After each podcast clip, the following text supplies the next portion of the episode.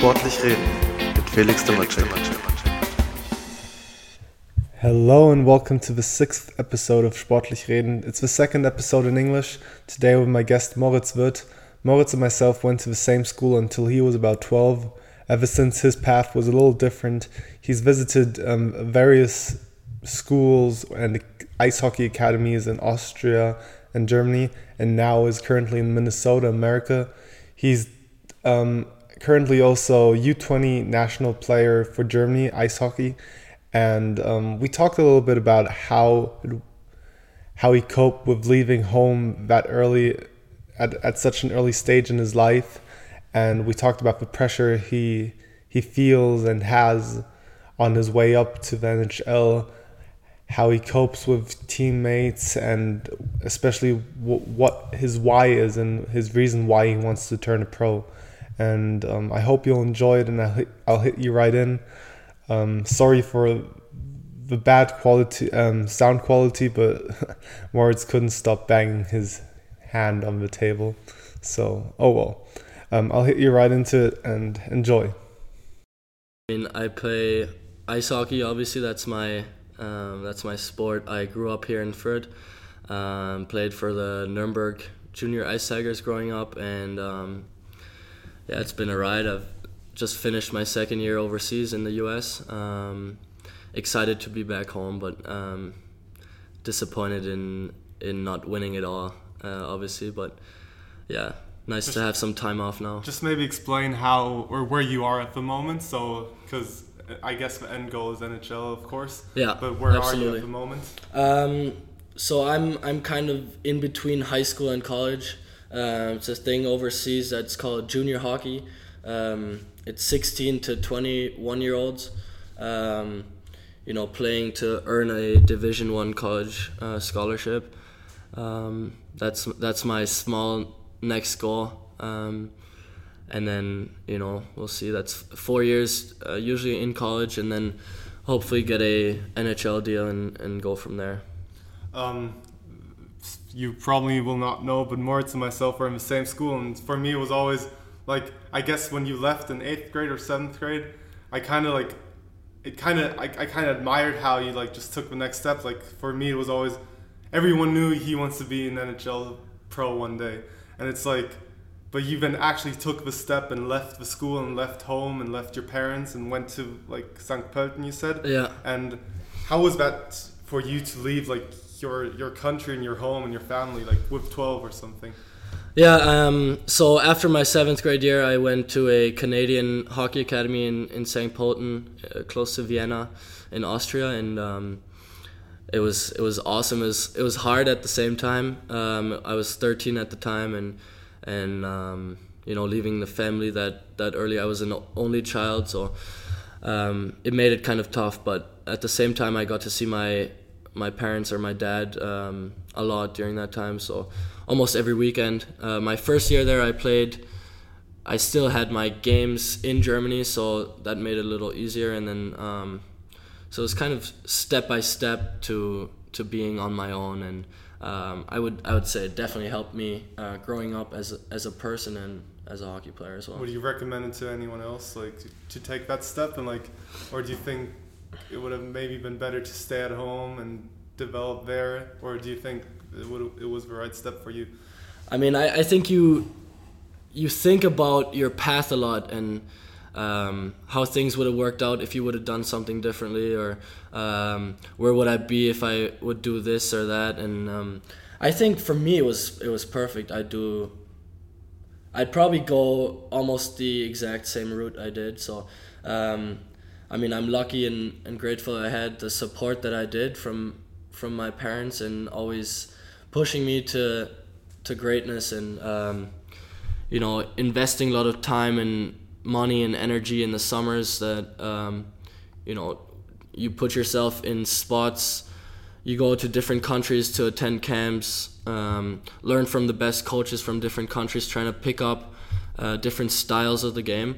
And um, implement it in your own and uh, i felt doing that i there was this gap that always became bigger between me and and guys that were local and um, it was a, it was a next step to to leave, and I think it was it was a good time.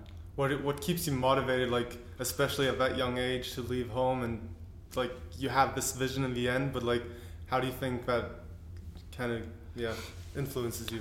I mean, I think at that age, it's it's more of a dream and, um, like, I mean, it's it's so far away at that point where, um, it is a, it is a childhood dream, and you know, as a I started playing soccer, so my my dream changed every week, Yeah.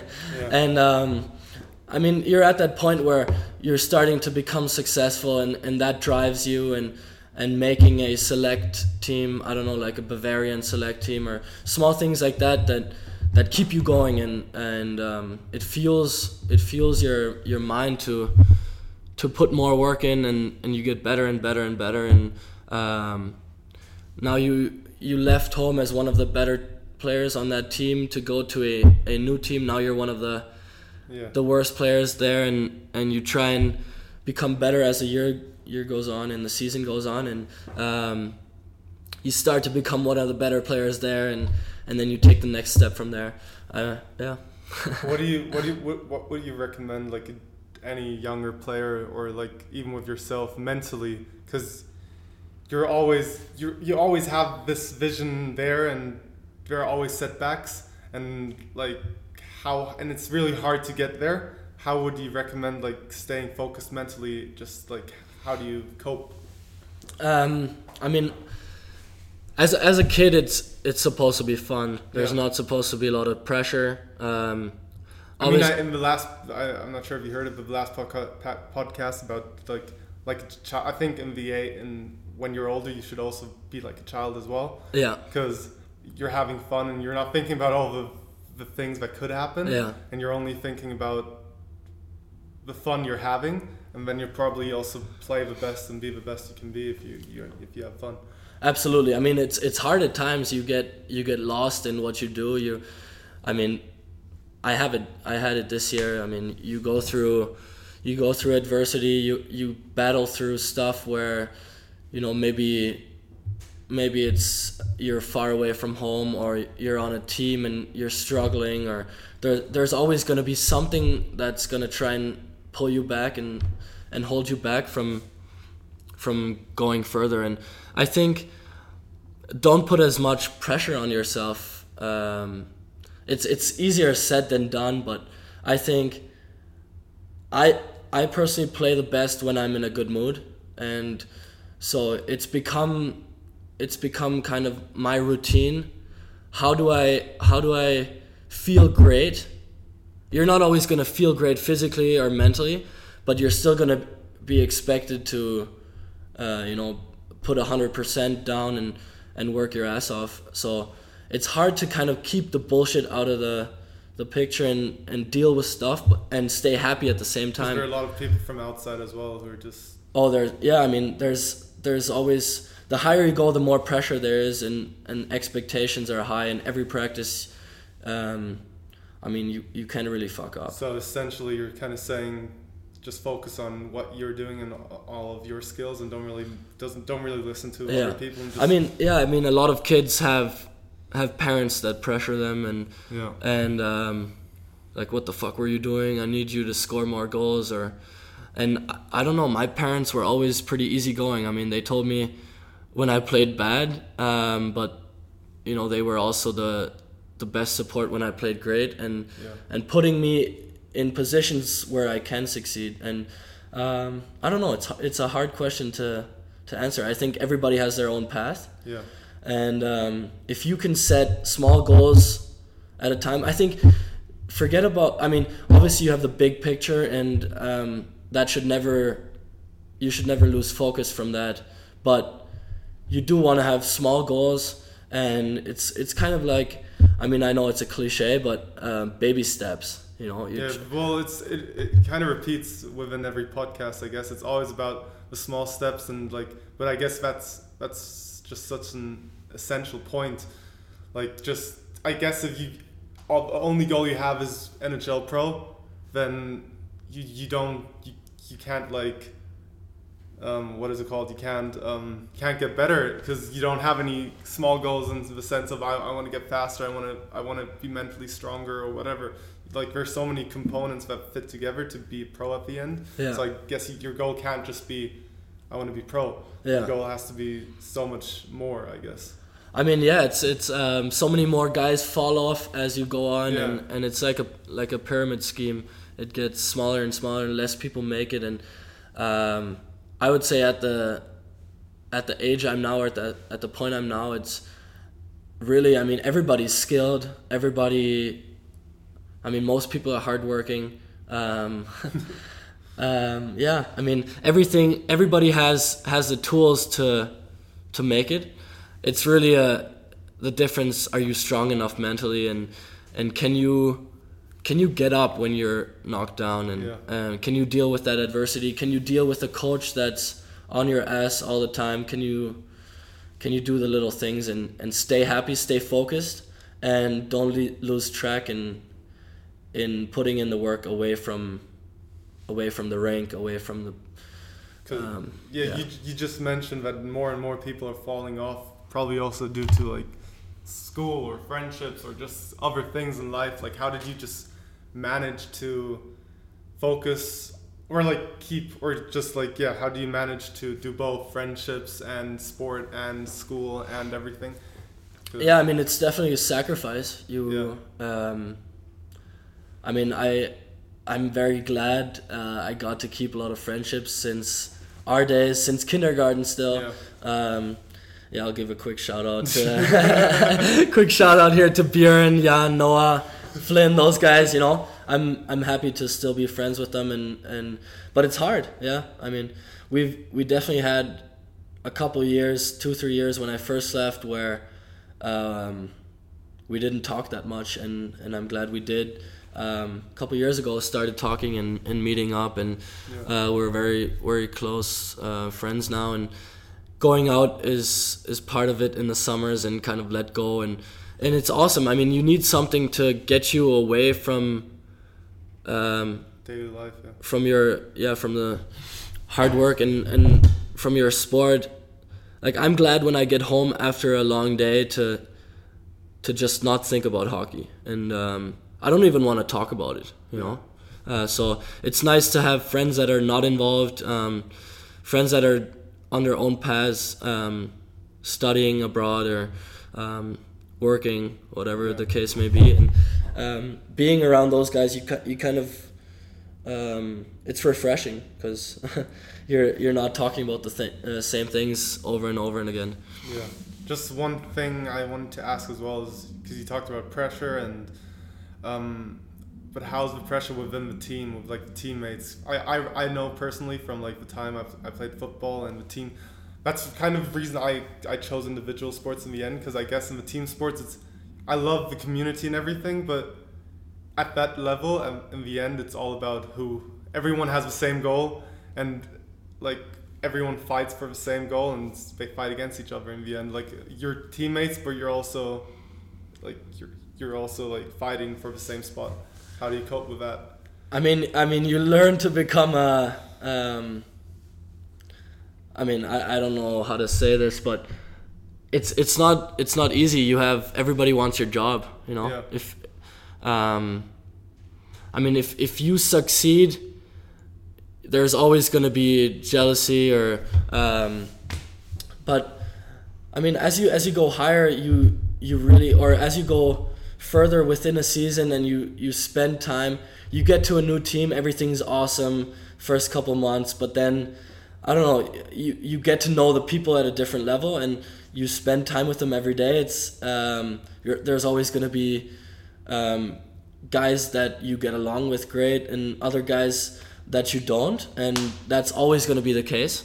But um, I mean, yeah, it's it's it always comes back to the same thing. Can you stay dialed in, and can you can you do what can you do your job and and be a great guy at the same time? It's hard at times because it Yeah. gets frustrating. You don't want to you don't want your emotions to come up and and um, there's I mean every team there's guys that get into arguments or um, you battle it out on the ice and um, you're gonna fight over stuff but um, I mean, for us this year, we had a lot of teams. I know they have 30 man rosters, 26, 27 guys, where you play 22, and um, so at the same time you have five, six guys in the stands, um, and they have the same goal as you. They want to be on the ice and um, they're not going to be happy, right? You're obviously you're pissed off if you get scratched or you're in the stands or even if you get moved down a line. It's um,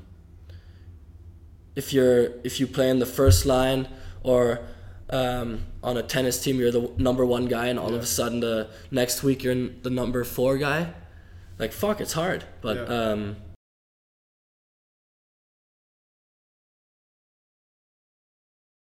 trick here and But what what do you think is your why to be a pro? Like what what what is this like one essential thing?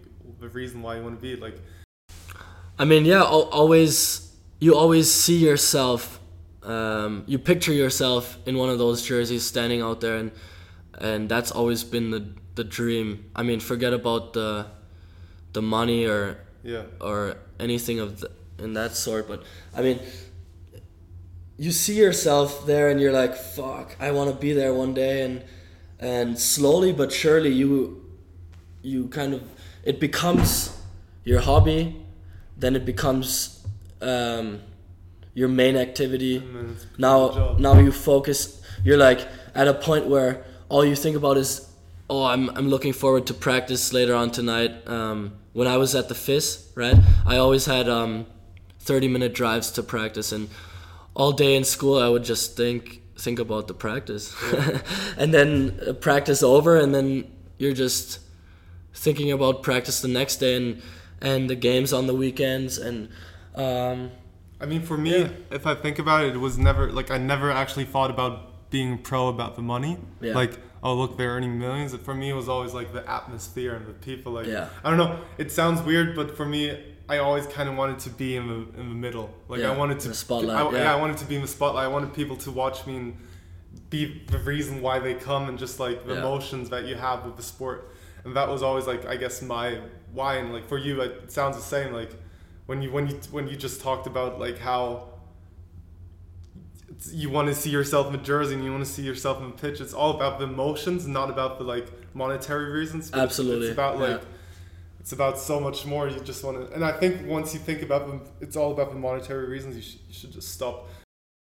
I mean, at the same time, it's also getting, making what you love your job and Yeah, and going to the rink or or going to practice every day. And um, I mean, it's it's an absolute.